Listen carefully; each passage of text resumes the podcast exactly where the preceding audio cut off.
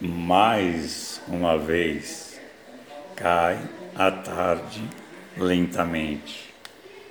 Minha irmã e minha mãe pegam de um pente e um tipo de rinçagem para cabelos.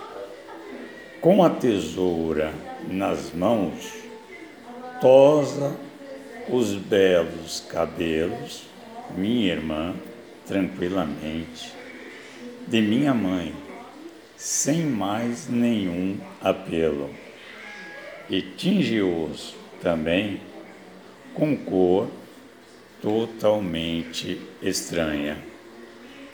Lembra-me uma cor de gelo, tal tipo de pintura bem estranha.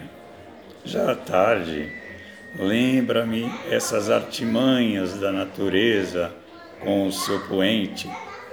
Às vezes, lembra-me os deuses ocultos que, como demiurgos, o seu indulto nos consagram.